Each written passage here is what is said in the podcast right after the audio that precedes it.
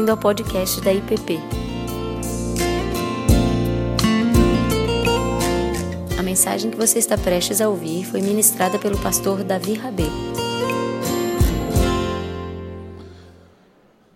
Bom, gente, estamos ajeitados, salas fechadas, divisões feitas. Vamos nos voltar para o livro do Apocalipse.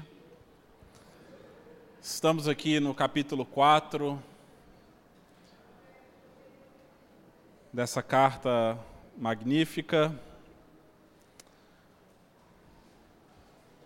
Essa é a nossa quinta aula, no qual vamos falar sobre a visão central e a visão centralizadora de todo o livro do Apocalipse, que se encontra nos capítulos 4 e 5. Antes de prosseguir com a leitura, vamos orar mais uma vez.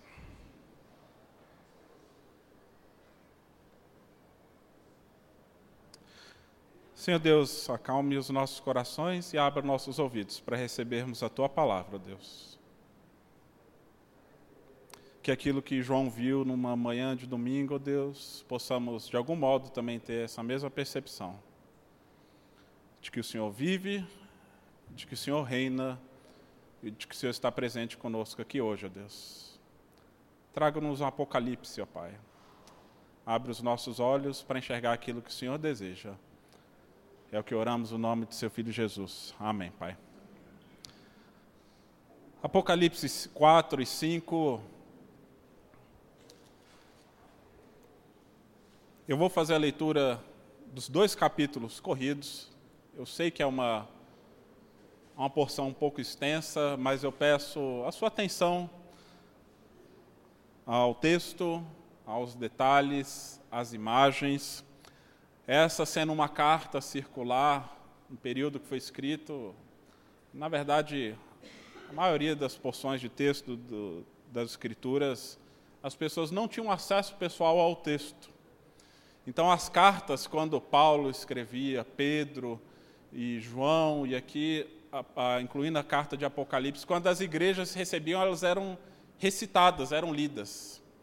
E, e era importante esse processo porque ele, essas imagens elas, elas foram feitas para serem ouvidas. Curioso isso, né? A gente tem falado muito sobre a visão e nós vamos falar um pouco mais sobre isso. Mas no livro do Apocalipse, o ver também vem pelo ouvir. Então vamos ouvir Apocalipse 4 e 5, que ambos compõem uma mesma visão. Depois dessas coisas, olhei e eis não somente uma porta aberta no céu, como também a primeira voz que ouvi, como de trombeta ao falar comigo, dizendo: Sobe para aqui, e te mostrarei o que deve acontecer depois dessas coisas. Imediatamente eu me achei em espírito, e eis armado no céu um trono, e no trono alguém sentado.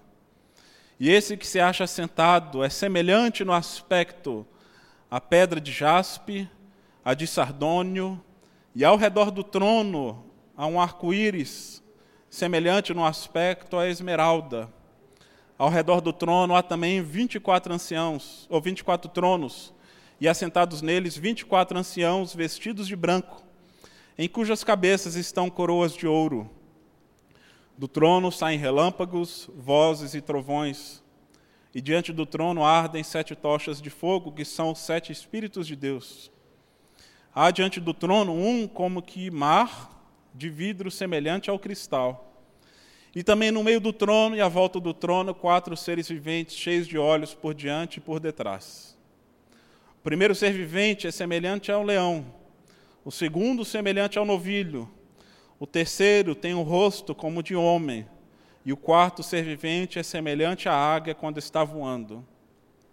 E os quatro seres viventes, tendo cada um deles, respectivamente, seis asas, estão cheios de olhos, e ao redor, por dentro, não tem descanso, nem de dia, nem de noite, proclamando: Santo, Santo, Santo é o Senhor Deus, o Todo-Poderoso, aquele que era, que é e que há de vir.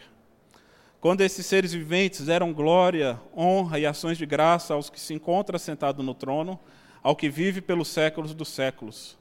Os vinte e quatro anciãos prostrar-se-ão diante daquele que se encontra sentado no trono. Adorarão o que vive pelos séculos dos séculos e depositarão as suas coroas diante do trono, proclamando: Tu és digno, Senhor e Deus nosso, de receber a glória, a honra e o poder, porque todas as coisas tu criaste Sim, por causa da tua vontade vieram a existir e foram criadas. Vi na mão direita daquele que estava sentado no trono um livro escrito por dentro e por fora, de todo selado com sete selos. Vi também um anjo forte que proclamava em, grande voz: Quem é digno de abrir o livro e de desatar os selos? Ora no céu, nem sobre a terra, nem debaixo da terra Ninguém podia abrir o livro, nem mesmo olhar para ele. E eu chorava muito, porque ninguém foi achado digno de abrir o livro, e nem mesmo de olhar para ele. Todavia, um dos anciãos me disse: Não chores. Eis que o leão da tribo de Judá, a raiz de Davi, venceu para abrir o livro e os sete selos.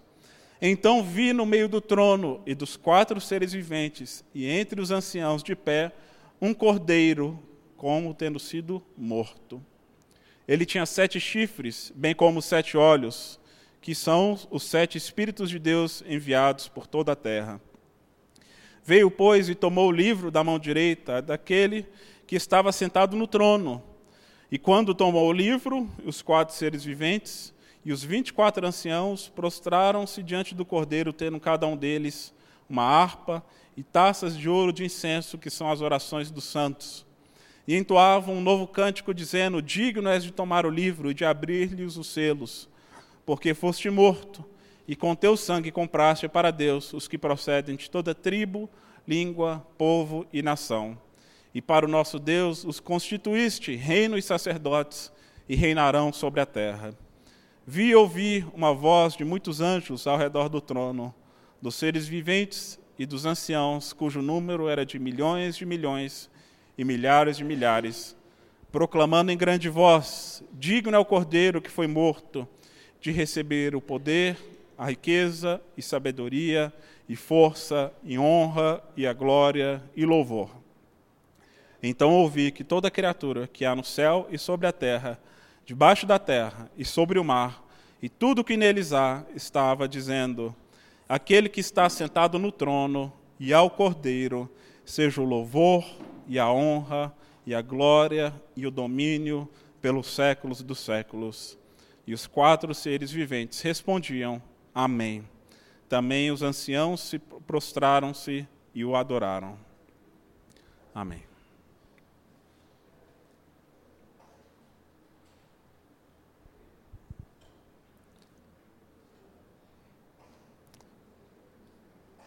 Essa semana vi um vídeo desses que corre pela internet, vez ou outra a gente acaba recebendo, de uma criança que pela primeira vez recebe um par de óculos, ela que tinha alguma limitação na visão, e a criança muito agitada no oftalmologista e o pai tentando colocar os óculos nela. E no momento em que essa criança se dá conta que aquilo que estava diante dela, que parecia um incômodo a princípio, na verdade a faz enxergar a realidade, é impressionante a mudança da agitação, do choro, do estresse para a calmaria, para a alegria, a o pastor Daryl Johnson afirma que os óculos que nós usamos e o nosso quadro de referência, a nossa percepção de realidade, ela determina as dimensões do nosso mundo e a qualidade de nossas vidas. Nós podemos ter vidas pobres, agitadas, se a gente não enxerga bem. E o objetivo desse livro, como nós temos visto, é que João quer que a gente tenha uma visão ampliada da realidade. Ele está nos trazendo um novo óculos para que a gente possa enxergar adequadamente a Deus a realidade, a nós mesmos e ao outro. E se nós não compreendermos bem essa visão, essa visão que é trazida aqui no, nos capítulos 4 e 5, a gente corre o risco de perder o ponto central de todo o livro, que, como temos dito, o Apocalipse não está preocupado em mostrar para nós acontecimentos do futuro, ou dar mistérios para que a gente possa ir se debruçar e, de algum modo, tentar esmiuçar o que, que vai acontecer nos últimos dias. Ela, o livro do Apocalipse quer nos mostrar quem é Jesus Cristo, como ele governa, como ele reina. Na última aula, o pastor Ricardo encerrou falando sobre a carta que ah, Deus manda para a Laodiceia, para a igreja que está em Laodiceia, e uma das características dela é que ah, Jesus afirma que é uma igreja que se achava rica e abastada, porém ela era pobre, nu e cega. E aqueles que se abrissem e reconhecessem a sua própria pobreza, Jesus entraria nessa igreja, entraria na vida desses irmãos, iria trazer o colírio para abrir-lhe os olhos. E o pastor Ricardo mostrou que o orgulho, esse, essa autossuficiência, nos leva por um caminho de cegueira, de perdição, de autoilusão, de acharmos que estamos vivos, mas estamos mortos. Mas Jesus vem para abrir os nossos olhos. E aqui, mais uma vez, nós temos essas afirmações que são repetidas ao longo do livro, tanto no início do capítulo 2, no, qual, ou no capítulo 4, no verso 2, porque João diz que eu vi não somente uma porta aberta no céu, também a primeira voz que eu vi com uma trombeta, e depois ele em espírito, ele viu um trono e alguém assentado sobre esse trono. E aqui essa palavra veja, veja, veja, eis, né? As nossas traduções têm esse problema porque a, a expressão, a interjeição eis aqui, a, ela não é traduzida como veja, mas originalmente seria isso: veja, enxerguem. Eu vejo um trono, eu vejo uma porta aberta no céu. E ele não apenas vê, como ele também está dizendo para a igreja enxergar, para o povo de Deus ver e esse imperativo veja aparece 26 vezes ao longo de todo o livro do Apocalipse. É um mandamento que mais se repete em seguida do mandamento não temas. E como já dissemos, nós obedecemos o segundo ao obedecer o primeiro. Se a gente não enxerga, viveremos temerosos, como uma criança agitada que ainda não recebeu o seu primeiro par de óculos. E João quer que a gente veja o que ele está vendo. Né? E o que, que ele está vendo? Não é uma realidade distante, apesar dele afirmar que ele está vendo uma porta aberta no céu. Ele está tendo um, um acesso a uma realidade transcendente que é invisível, obviamente, aos nossos olhos, mas ela não é menos real por ser invisível. Porque o que nós temos insistido aqui é que as coisas não são como parecem. E a realidade ela é muito mais ah, permeada pelo transcendente do que muitas vezes nós imaginamos. O próprio Jesus falou que o reino de Deus está próximo, o reino dos céus está perto. Mas é necessário os, os olhos da fé para poder enxergar essa realidade. E o que, que João vê aqui, ah, logo de início, nessa visão? No verso 2, eu me achei espírito, e eis armado no céu um trono, e no trono alguém sentado. João, ele recebe essa visão e nós já falamos que ele está vivendo uma situação muito particular. Ele está exilado e ele é um exilado político. João está preso porque ele não se curvou diante do imperador. Ele não se curvou diante de um trono secular. João se deixou, não deixou se entregar pela idolatria política, do poder do seu tempo, não afirmou que César é Deus, que César é Senhor, ele afirmava que Cristo é o Senhor. Então, uh, João está preso porque ele é um ateu político. ele não crê nos tronos desse mundo. E ele relativiza todos os tronos desse mundo. E por isso ele recebe uma visão de um trono celestial. Aqui nós dissemos já que provavelmente ele está vivendo sob o domínio de Domiciano, no qual começou um período de grande perseguição, onde mandava matar ah, milhares e milhares de cristãos. Timóteo foi morto nesse período e João foi exilado.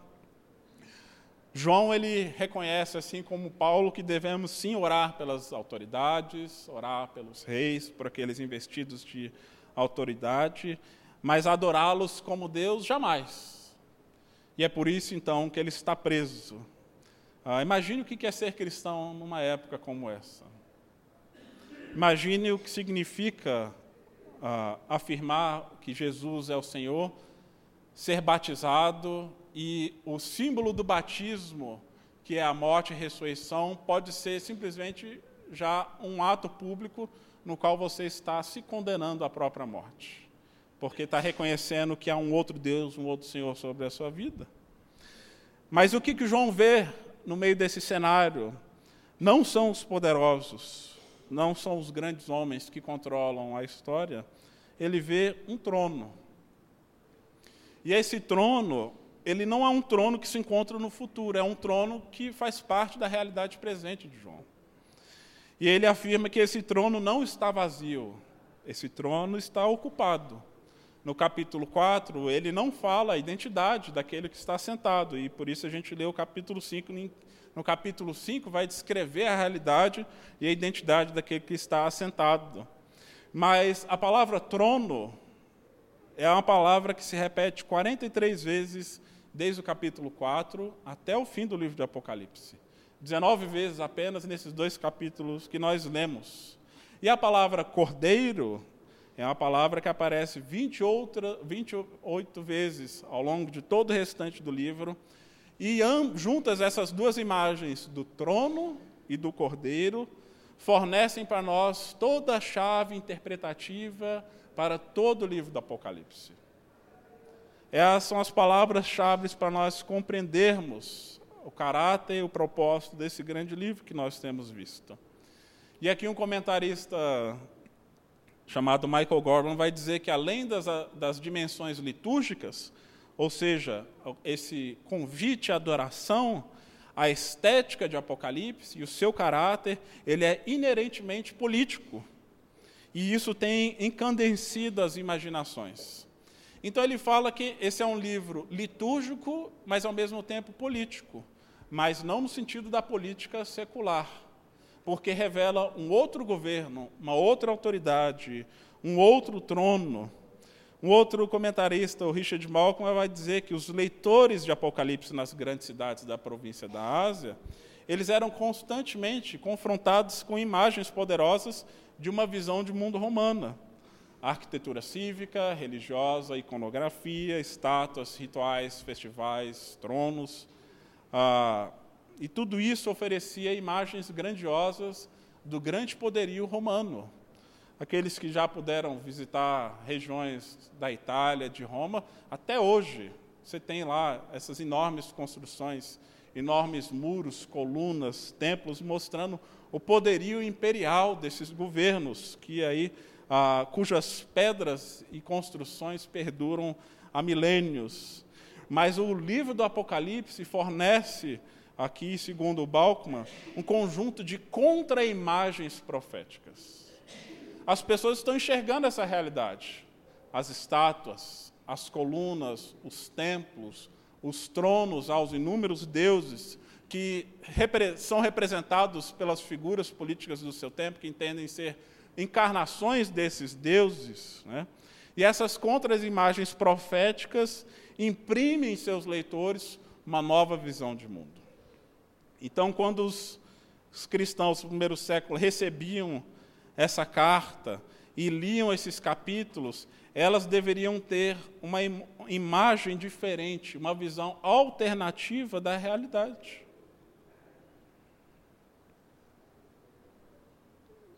Quem conhece sabe isso aí, Game of Thrones, né?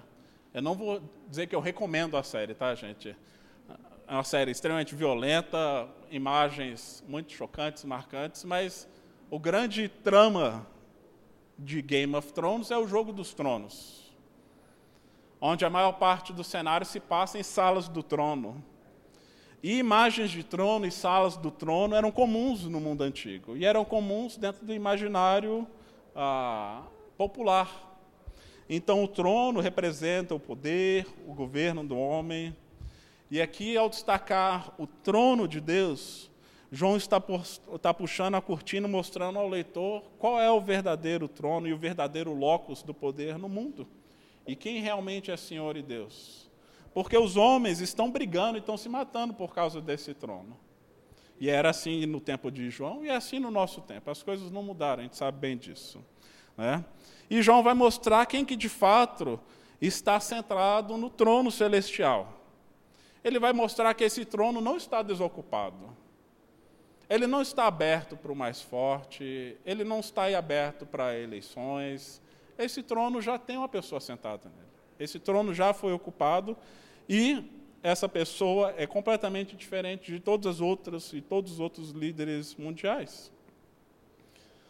E aqui nós temos uma descrição, se nós olharmos mais atentamente para o livro, para o capítulo 4, uma descrição do que, que há no trono, uma descrição do que, que está ao redor do trono, o que, que sai do trono no verso 5 e o que está diante do trono. Não é a Ana Paula falar não, mas eu também não poderia perder a piada. Brincadeira, nada contra a nossa irmã, tá? E as músicas diante do trono. Mas a gente vê que a, a toda a descrição de João é para mostrar e pintar um cenário e um outro cenário de sala de trono, que é completamente diferente das salas de trono que as pessoas estavam acostumadas a ver ou a enxergar. E o que, que João diz que há no trono? Em primeiro lugar, a gente vê que tem alguém assentado, logo de início. A gente vê que esse trono não está aberto, ele não está desocupado. A gente ainda não viu qual é a identidade, as características daquele que está sentado no trono. Isso a gente vai ver no capítulo 5. Mas aqui nós vemos que ao redor do trono, versos 3 e 4, e a gente vai tentar entender um pouco dessa simbologia. Então eu peço para que você fique com sua Bíblia aberta, ah, para a gente entender um pouco dessa simbologia e por que, que ela está aqui. Obviamente, nem tudo a gente consegue descobrir, algumas coisas não foram feitas para serem descobertas. É, algumas têm a ver com o contexto da época, outras são simplesmente linguagens poéticas para descrever uma realidade sublime, no qual, como poesia, a gente não disseca, a gente simplesmente experimenta e deixa essa visão, de algum modo, tocar na nossa imaginação. Mas ao redor do trono, nós vemos o que, que há. Há como um arco-íris semelhante como a esmeralda ao redor do trono. E aqui, logo de início, nós vemos que esse trono ele é cercado por um símbolo já bem conhecido dos cristãos, que é o símbolo da promessa, da aliança, de que aquele que está sentado no trono não vai destruir a terra novamente. Então, se para aqueles que ainda acham que Apocalipse tem a ver com o, o fim do, do mundo, com a destruição de todas as coisas, a primeira imagem que aparece da, diante daquele que está no trono é o símbolo da aliança de como que Deus vai preservar a sua própria criação e não destruí-la mais por meio das águas, que representa sim o julgamento de Deus contra o pecado, mas também sinaliza a graça, a esperança, o renovo, o pacto de Deus, a promessa de que ele vai guardar não apenas o seu povo, mas irá restaurar toda a criação e isso está presente desde as primeiras pá páginas do Gênesis, e isso encontra aqui no fim da, da Bíblia e no fim da história, essa promessa que o caráter de Deus é imutável. Portanto, o caráter de quem se assenta no trono é confiável. Deus preservou a sua promessa. E Ele preserva a sua palavra. Se tem algo que a gente ah, não confia no Brasil é autoridade. Correto? É uma, pergunta retórica, mas é meio óbvia, né? Ah, mas hoje isso se, isso se estende a todas, né? Não apenas líderes políticos, autoridades religiosas perderam é, seu lugar de importância, são questionados. Né? Figuras, autoridades do campo acadêmico perderam a autoridade. A gente não confia mais na palavra das pessoas. Mas aqui nós temos alguém que cumpre as suas promessas. Diante desse trono, há um arco-íris, no qual encontra-se essa visão de esmeralda, que há também 24 tronos, e assentados neles 24 anciãos vestidos de branco, e cujas cabeças estão coroas de ouro. Verso 4. As visões de trono, de salas de trono da antiguidade, sempre envolvia a presença de guarda-costas, soldados, bispos, né, que ficam ali protegendo o rei. É igual na peça, num tabuleiro de xadrez. Você tem todo aquele exército que protege o trono. Né? Então, aqui é uma descrição também de outras figuras que se encontram ao redor desse trono. Domiciano ele tinha 24 guarda-costas, os reis tinham 12 guarda-costas, procônsuls tinham 12 guarda-costas. Mas Deus precisa de guarda-costas, será? Aqui nós vimos que esses anciãos, eles representam a totalidade do povo de Deus, tanto da antiga como da nova aliança. As doze tribos de Israel, bem como os doze apóstolos, representando a igreja da antiga e nova aliança, o povo de Deus no Antigo e no Novo Testamento. Não como guarda-costas, protetores do trono, mas como adoradores, como aqueles que receberam roupas brancas, cujas vestes foram lavadas pelo sangue do Cordeiro. E esses carregam coroas de ouro, porque participam do governo e do reinado daquele que se assenta no trono, e a gente vai ver aqui um pouco sobre o que isso significa mais ao fim dessa visão. E então, ao redor desse trono, há uma multidão de outros tronos que representam a igreja, que representam cada um de nós. Queremos participar do reinado desse trono e desse cordeiro que se assenta no trono. No verso 5, fala daquilo que sai do trono. E do trono saem relâmpagos, vozes, trovões. Diante do trono ardem sete tochas de fogo, que são, são os Espíritos de Deus. E essa imagem nos remete ao Monte Sinai, quando Moisés recebe a revelação de Deus, as tábuas da lei. O que, que o povo vê? Relâmpagos, trovões e vozes. Mostrando que aquele que se assenta no trono apesar da nossa proximidade com ele, nos lembra também que é alguém que a gente não brinca. Né? Nas crônicas de Nárnia, há aquele diálogo de Lucy com um dos personagens que pergunta sobre o leão, mas ele é, é seguro, o leão, quando ela pergunta sobre Aslan? E eu não lembro quem que é o personagem que responde. Miranda. Tumnus, nosso especialista em, o Castor, isso, nosso especialista em C.S. Lewis. E tu nos responde: seguro? Ninguém falou que ele é seguro, mas ele é bom. Mas ele é bom. Então há uma diferença, porque a bondade de Deus não significa que é, é alguém que a gente brinca. Porque desse trono saem relâmpagos, vozes, trovões. Mas ao mesmo tempo o livro de Hebreus nos fala para adentrarmos na Sua presença com ousadia, com liberdade, por causa do sangue daquele que nos lavou. E aqui há inúmeras semelhanças que a gente poderia fazer com outras associações de corte imperial romana, ofertas de hinos, coração, mas há também uma série de referências do Antigo Testamento. Então, aqui essa imagem não é nada nova no que diz respeito à revelação bíblica.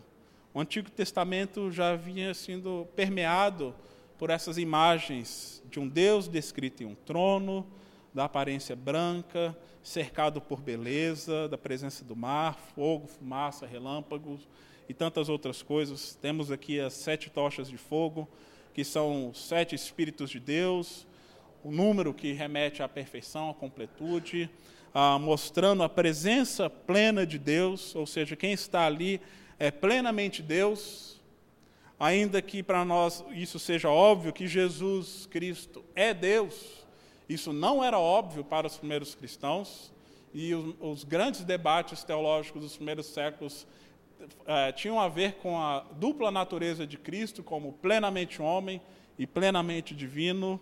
Para os judeus, isso era um escândalo, mas aqui há essa afirmação de que aquele que está sentado no trono é Deus, é um ser divino, não é como um homem qualquer. E no verso 6 há aqui a imagem do que está diante do trono, como um mar de vidro semelhante ao cristal. E alguns aqui afirmam que talvez essa seja uma referência do mar, como nós temos, por exemplo, na descrição do tabernáculo no, Antigo Testamento, quando se adentrava o espaço, a primeira área do templo, havia ali a pia batismal. E a pia batismal representava o mar. O mar que o povo atravessou para chegar até a terra prometida, ou para sair do Egito para adentrar o deserto até chegar na terra prometida. E o mar como símbolo desse batismo de regeneração, da velha vida que fica e da nova vida que se espera do outro lado. Mas no livro do Apocalipse, o mar tem outras conotações também. Em Apocalipse 13, afirma que do mar saem as grandes bestas que vão atacar a humanidade. O mar aqui representa um símbolo do caos, de uma força descontrolável, da criação em desordem. E por isso afirma que na nova céus e na nova terra não haverá mais mar. Gente, eu, eu espero que tenha praia no céu, tá bom, gente? Quando a gente chegar lá, eu espero que a gente não viva mais só assim no, no deserto, igual de Brasília, não. Eu espero realmente que a gente tenha porções de água bem abundantes. E creio que teremos. Mas o mar, como aparece em Apocalipse, é, é um símbolo um símbolo do caos, da desordem, de forças incontroláveis. Quando Jesus está com os discípulos ah, ali no mar da Galiléia, as ondas se levantam, eles se desesperam. Porque são forças incontroláveis. Mas Jesus é aquele que, que dá ordem e o mar se acalma, que os ventos param. E aqui nós vemos a descrição do mar como um cristal. Então, esse mar, ele já foi acalmado. Esse mar, ele foi aplanado. Ele é de cristal porque alguém deu ordem para ele e ele se acalmou. Ele não tem mais a força caótica que ele aparece em outros lugares. Ou seja, diante do trono de Deus, o caos se aquieta e o mar obedece. Ele aparece como um mar de cristal, calmo, sereno e tranquilo. Então, até mesmo nas nossas vidas, quando nós estamos enfrentando o caos, a desordem, situações aquelas que a gente pensa não tem controle, não tem solução, não temos mais forças humanas para resolver. É diante do trono que a gente se lança. Porque é diante desse trono que o mar vira cristal. Há, portanto, aqui motivos para nós não nos desesperarmos diante de ondas, tribulações, forças que nos afligem, daquilo que é incerto, porque a gente está diante daquele que traz ordem ao caos. Diante do trono, versos 6 e 7, há também 24 anciãos e estão também quatro seres viventes. E aqui, um semelhante ao leão, outro semelhante ao novilho, outro semelhante a uma águia. Ah, o que muitos entendem representar a totalidade da criação. O leão como um animal selvagem mais poderoso, o novilho, né, o boi, o touro, como um animal doméstico mais forte, a águia como a mais poderosa, poderosa das aves, ou seja, toda a criação, e não apenas a humanidade, está diante desse trono, e juntamente com a humanidade, toda a criação faz o quê? Canta, adora, entoa louvores. A criação geme aguardando a sua redenção, segundo Romanos, no qual ela espera a redenção e a revelação dos filhos de Deus, no qual elas vão sair dessa situação no qual foram submetidas por causa do nosso pecado, por causa da queda. Mas aqui toda a criação canta e adora louvores diante do trono, santo, santo, santo é o Senhor Todo-Poderoso, aquele que era, que é e que há de vir. Ou seja, diante da visão desse trono, não tem como ter outra reação a não ser nos prostrarmos, juntamente com toda a criação.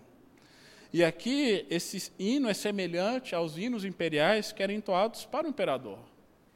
Quando havia as procissões e as cortes imperiais no qual o rei passava, as pessoas gritavam para ele em aparições, em aparições públicas: glória, salvação, autoridade, digno.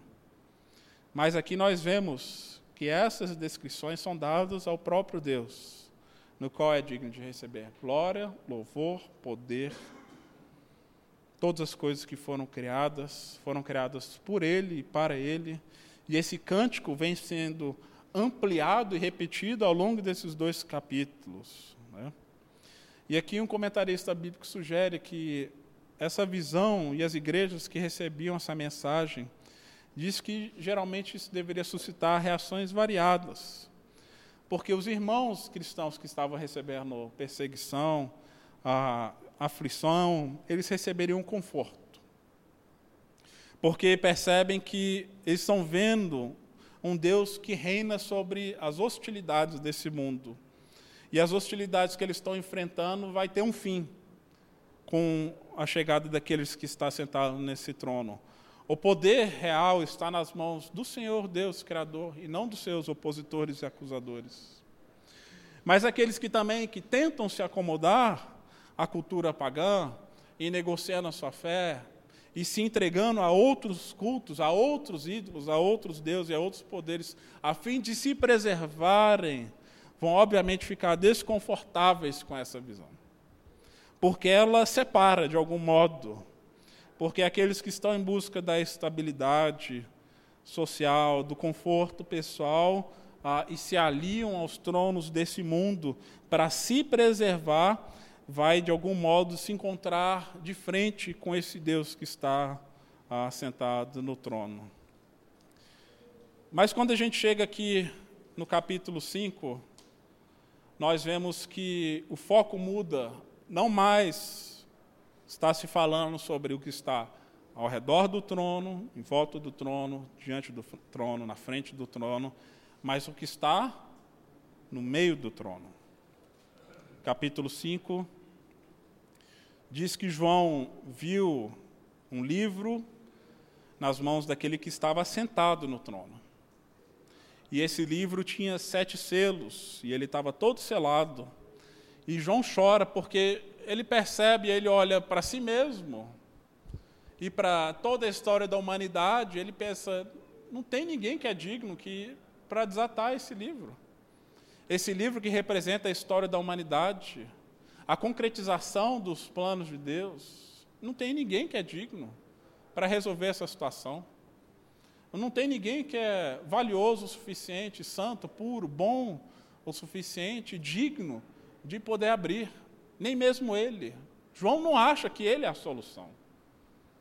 E ele também não acha que os seus irmãos na fé também são a solução, de que a igreja vai resolver esse problema. E por isso ele chora.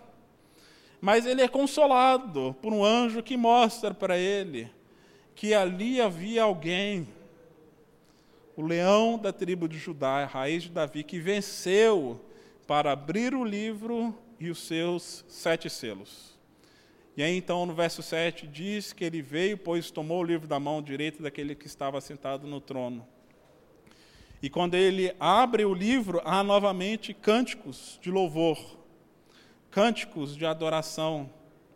Ah, João percebe que ali está alguém que é digno de desatar os selos, e assim ele o faz. Mas a voz dos anciãos diz para ele: João, não chora, abre os olhos, vê quem está sentado. Não olha para si mesmo. Não olha apenas para as circunstâncias. Não olha apenas para a realidade das outras pessoas. Olha para quem está no trono. Ele é digno de abrir o livro. E aqui diz que vem o leão da tribo de Judá, a raiz de Davi que venceu. Ele não vencerá, ele já venceu, e assim é utilizado o verbo aqui. Ah, e aqui nós temos essa imagem central de quem está no meio do trono. E aqui o pastor Daryl Johnson, ele vai dizer que muitas vezes alguns se sentem desencorajados porque estão desorientados. E estão desorientados porque estão distraídos. E estão distraídos porque não estão olhando para o centro. Não estão olhando para o centro do trono. Então, muitas vezes a nossa nosso desânimo, nossa desorientação e a nossa distração se dá porque a nossa vida e o nosso olhar está focado em tantas outras coisas e não para o meio do trono. Está muitas vezes distraído, estamos com toda sorte de informação, de notícia, de novidade, de fofoca, de toda sorte de coisas que recebemos e nos alimentamos diariamente. E não é que devemos fechar os nossos olhos para a realidade, gente. Por favor, não entendam isso.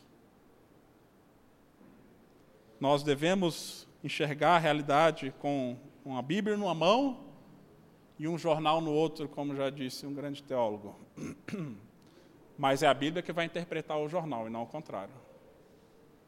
É a Bíblia que vai interpretar os acontecimentos e não o contrário. Não a gente tentar moldar a Bíblia para se acomodar a nossa realidade. E o que nós temos é que a grande realidade não visível do presente é essa, que o, leão venceu. A raiz de Davi, o grande rei aguardado por séculos, por todo Israel, venceu, ele é vitorioso. Sim, Miranda, pode falar.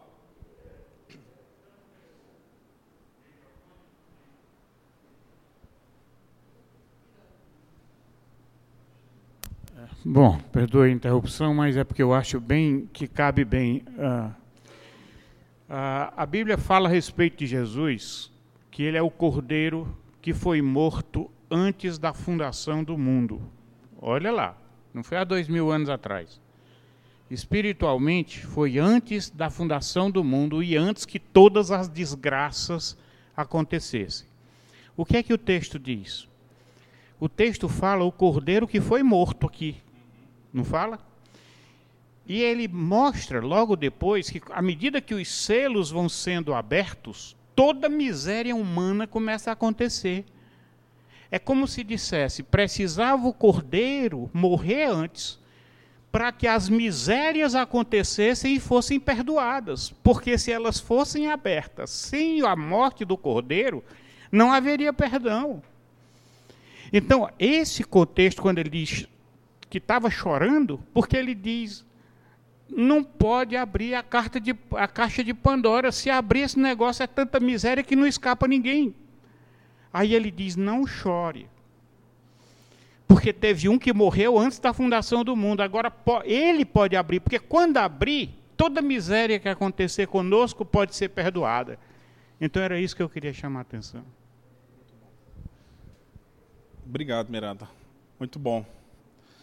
Sim, de fato, aqui há, há, muitas revelações sobre a natureza desse cordeiro que chamam a atenção. Porque a voz que fala para João diz: Veja, a voz diz: Veja o leão da tribo de Judá e a raiz de Davi venceu. Ele diz: Veja um leão, um rei. Mas o que, que ele vê de fato? O que, que ele vê? Ele fala: Veja, um leão. Quando ele olha, um cordeiro. E a palavra aqui tem algumas palavras para cordeiro no Novo Testamento.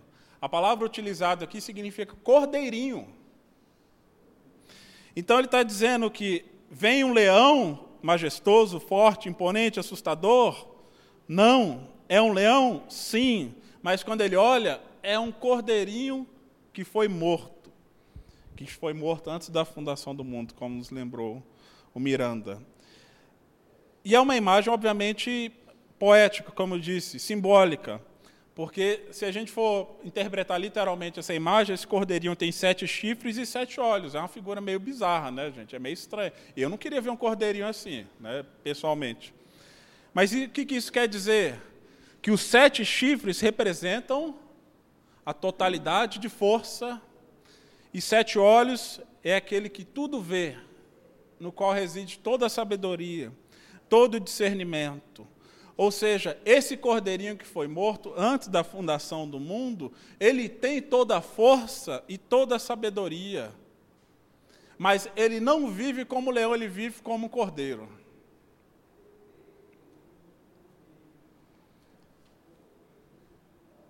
Aqui uma afirmação do Richard Balkman interpretando essa expressão, ele diz que a chave para a visão joanina do cordeiro morto é reconhecer o contraste em que ele ouve e o que ele enxerga. Ele ouve: Eis que o leão da tribo de Judá, raiz de Davi, venceu.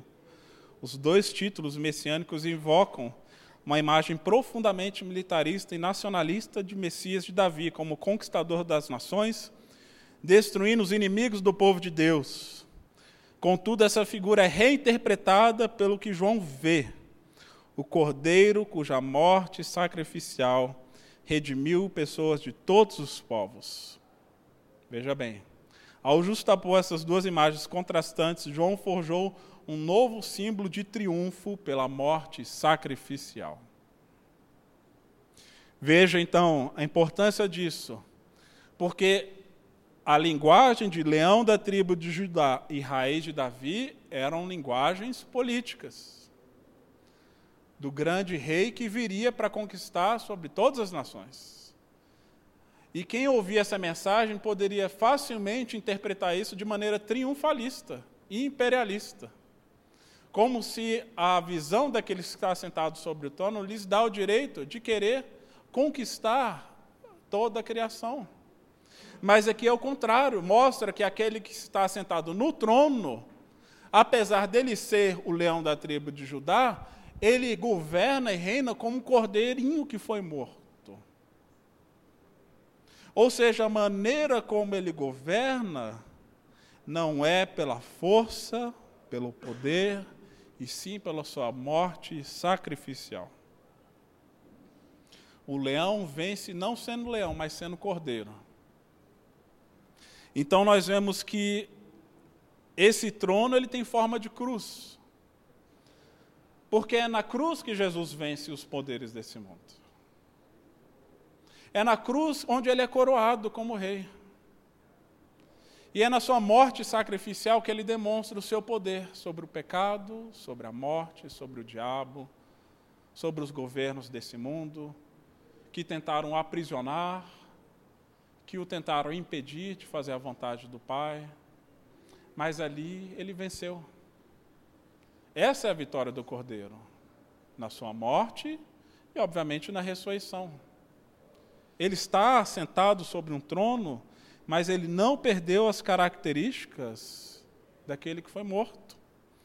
Por isso, Richard Reis vai falar que Deus conquista o mundo não por meio de uma demonstração de força, mas por meio do sofrimento e da morte de Jesus, a testemunha fiel. E isso é importante porque os cristãos também estão sendo chamados a serem testemunhas fiéis, a participar do seu reinado e do sacerdócio, assim como Jesus exerceu. Não por meio da demonstração de força, mas por meio da entrega, do sacrifício, do sofrimento. Então o poder do cordeiro, ele é demonstrado e revelado não na força bruta que é associada ao leão, mas no poder da fidelidade até a morte, como desse cordeirinho que foi morto. E aqui é algo que, obviamente, confronta todas as nossas percepções comuns sobre o que significa poder e autoridade. Por isso, Paulo, lá em 1 Coríntios, no capítulo 1, ele afirma que Cristo crucificado é o poder e a sabedoria de Deus. Ele diz: Eu poderia vir com vocês com palavras eloquentes de sabedoria, de demonstrações de poder, mas eu resolvi vir com Cristo e Cristo crucificado. Porque Paulo entende que essa é a mensagem que vai transformar o mundo não o seu próprio poder, não ao seu próprio intelecto, não à sua própria força, mas a, a visão de um Cristo crucificado, que é escândalo para alguns, vergonha para outros, mas Paulo diz: Eu me glorio nessa cruz, eu me glorio no crucificado. Ele foi morto, né, e com seu sangue é que ele comprou para si pessoas de todas as tribos, línguas, povos e raças. E então, essa visão que é apresentada aqui, do cordeiro que foi morto, ela amplia o escopo da missão, mostrando que ela não foi restrita a um povo exclusivo, e sim ele foi morto para que outros pudessem se achegar também diante desse trono. E ele constituiu para si reino e sacerdotes, e esses reinarão sobre a terra. Agora, como que esse povo reina? Como que nós participamos desse reinado e desse sacerdócio? Imitando Cordeiro.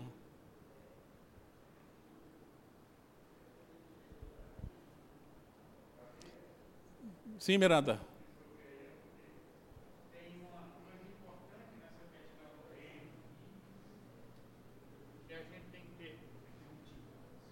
Muito cuidado. Ele diz assim: Para o nosso Deus os constituíste reino. Ele não diz rei. Reino é onde Deus reina. E sacerdotes. Por quê? O que é o sacerdote? É aquele que intermedia entre o povo e Deus, que entra no Santo dos Santos. Ou seja, no momento em que o trono de Deus está em nosso coração, ou seja, ele reina em nós, nós somos reino, nós somos habilitados a entender as coisas de Deus e as coisas dos homens, que é o Espírito de Deus que, com, que faz essa ligação. E nós podemos anunciar aos homens as coisas de Deus e interceder diante de Deus pelos homens. Mas é porque eu já vi pessoas citando essa questão de reis sacerdotes, como se nós tivéssemos sido nomeados reis. Mas nós somos o lugar onde ele reina, e não somos nós que reinamos. É, e acho que isso muda bem a nossa maneira de compreender nossa participação do mundo, né, Miranda? Porque aqui,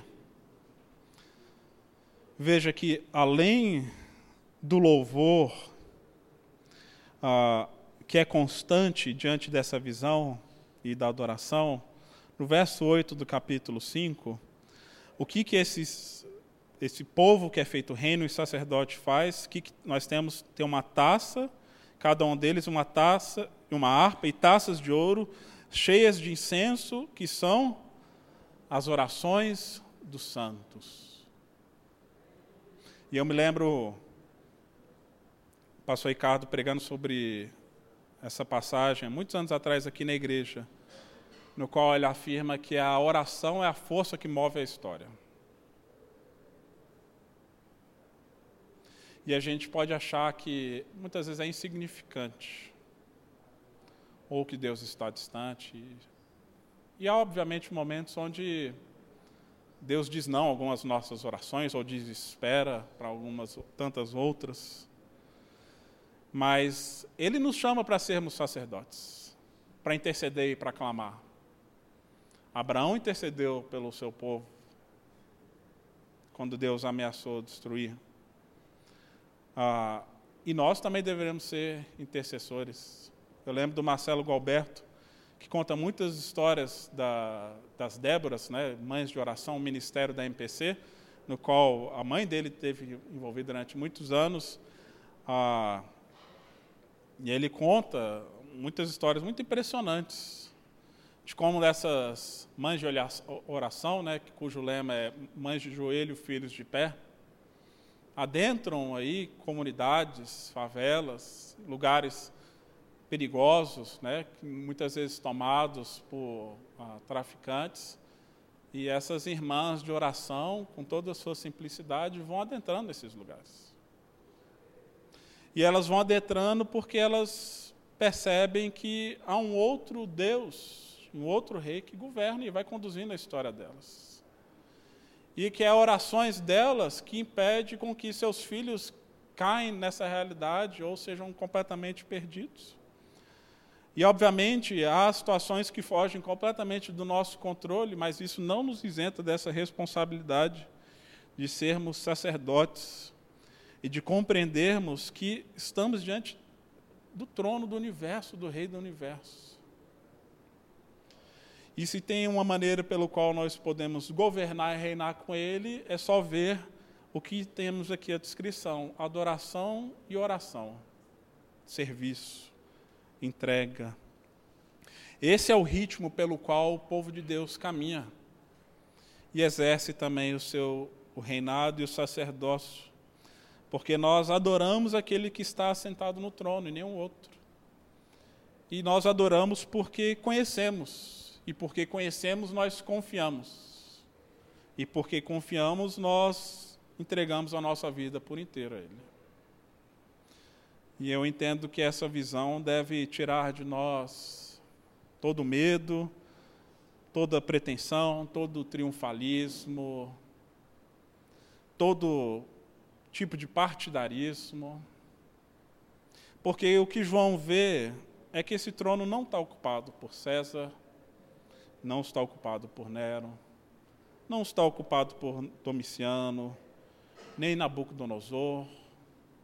Esse trono ele não está ocupado por qualquer faraó egípcio, pelos grandes líderes assírios, por nenhum tipo de filósofo grego, por ninguém da linhagem de Herodes, não é Alexandre o Grande, não é qualquer estadista ou imperador romano, ou qualquer deus do panteão romano, não é Constantino, não é Mao Tse Tung, não é Napoleão Bonaparte, não é Winston Churchill, não é Stalin, não é Hitler, não é nenhum poderoso como Pinochet ou Fidel Castro, não é Osama Bin Laden, Saddam Hussein, não é George Bush, Biden, Trump, não é Merkel ou Macron, Lula ou Bolsonaro, STF, não é nenhum desses.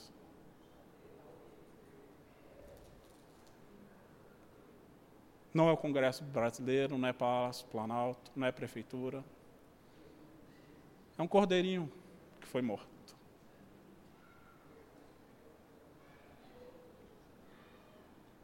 Não é Bill Gates, não é Steve Jobs, não é Bezos, não é Mark Zuckerberg, não é Elon Musk. Não temos outro Salvador, gente.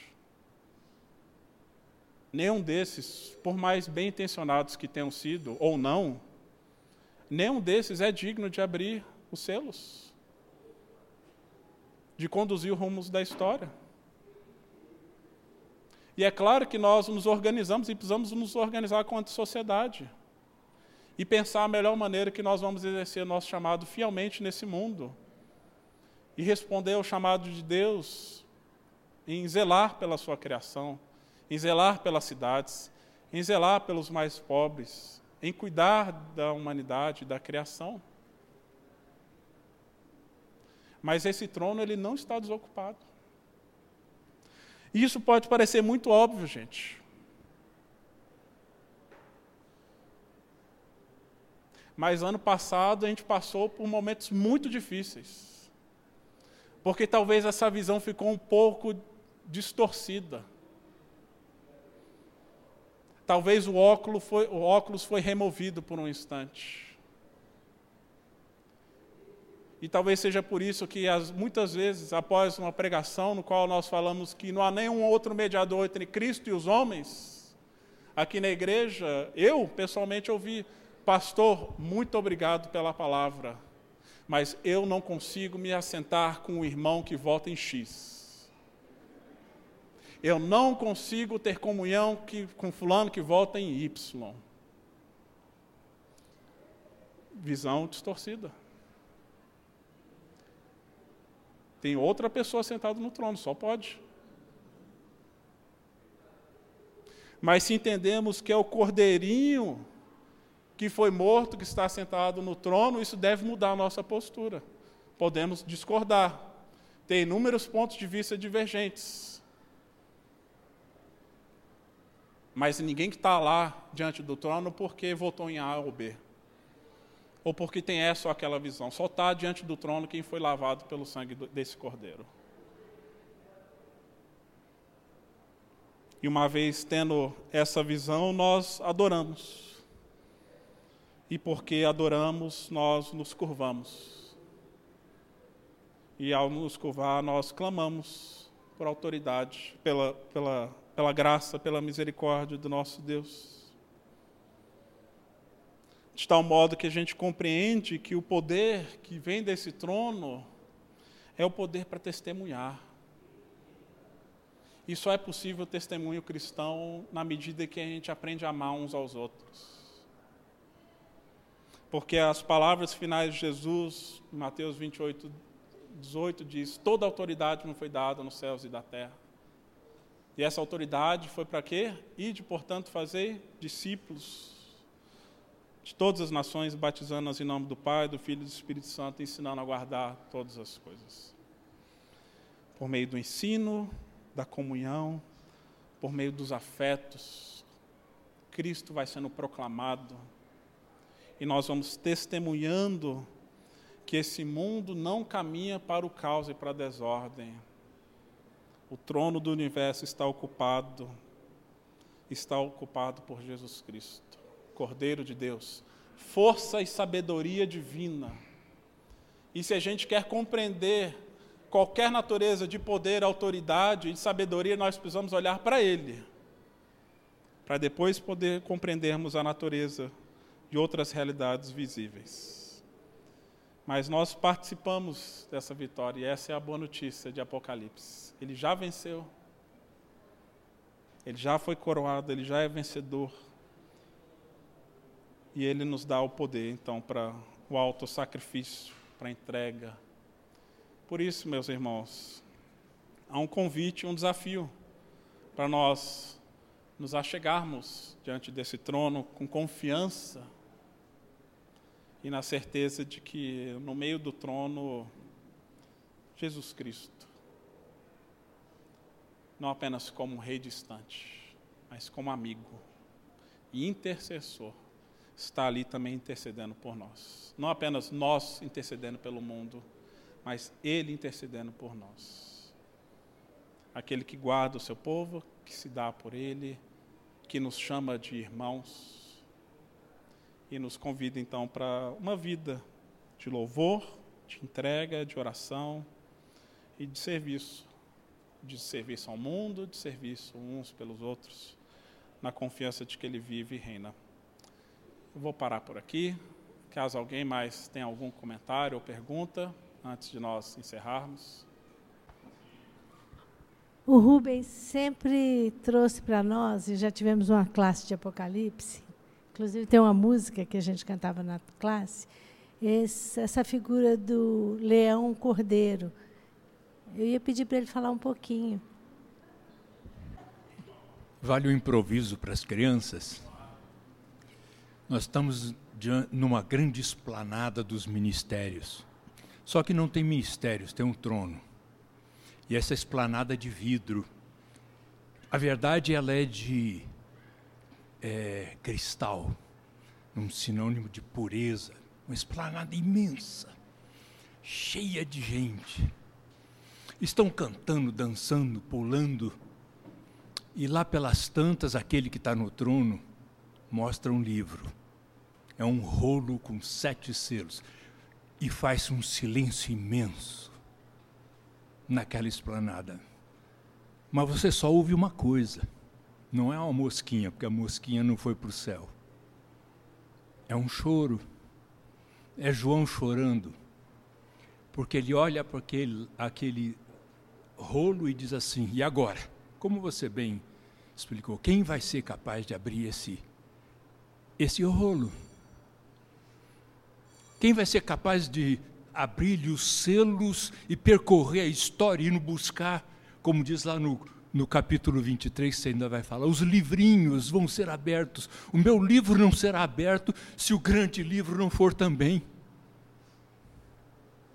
Por isso ele chorava tanto. Mas um dos anciãos disse: Espera, Repara o que está acontecendo. No meio dos anciãos tem um movimento e faz um silêncio. E aquele movimento vai acontecendo, alguém que está caminhando na direção do trono, pedindo licença, e é um cordeirinho. E o cordeirinho vem, chega e pega o livro. E a hora que ele pega o livro, alguém diz: Veja, ele foi achado digno de tomar o livro nas mãos daquele, do, do Senhor e, abrir-lhes os selos e conduzir a história. E então a multidão irrompe em cânticos, dizendo: O que está sentado no trono e ao Cordeiro seja honra, glória e louvor pelos séculos dos séculos. É assim que eu conto para os meus filhos essa imagem.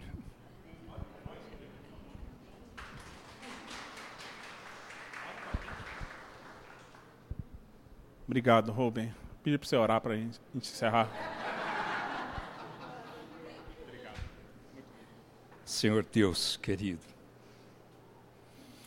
nós também queremos irromper em honra e glória no nosso coração, porque agora tomamos posse dessa vitória. E quando o mal nos aflige, e quando as vicissitudes vêm, quando a tristeza chega, quando os poderes oprimem, quando os senhores se arrogam a donos das coisas, quando o mar turbulento traz o caos, alguém nos diz, como diz, disse a João: Veja, há alguém capaz de abrir aquele livro e conduzir a história. Alguém que foi sacrificado antes da fundação do mundo, como diz o Miranda, para poder, na nossa história, conduzir as coisas. E queremos nos nossos corações, ó Deus, inspirados por essa aula, também cantar ao Cordeiro, que foi morto e venceu, para abrir os, o livro e desatar-lhes os, os selos. Ó Deus, a Ti a honra, a glória e ao Cordeiro nosso louvor para sempre. Amém. Você acabou de ouvir o podcast da IPP. Para saber mais, acesse nossa página em www.ippdf.com.br.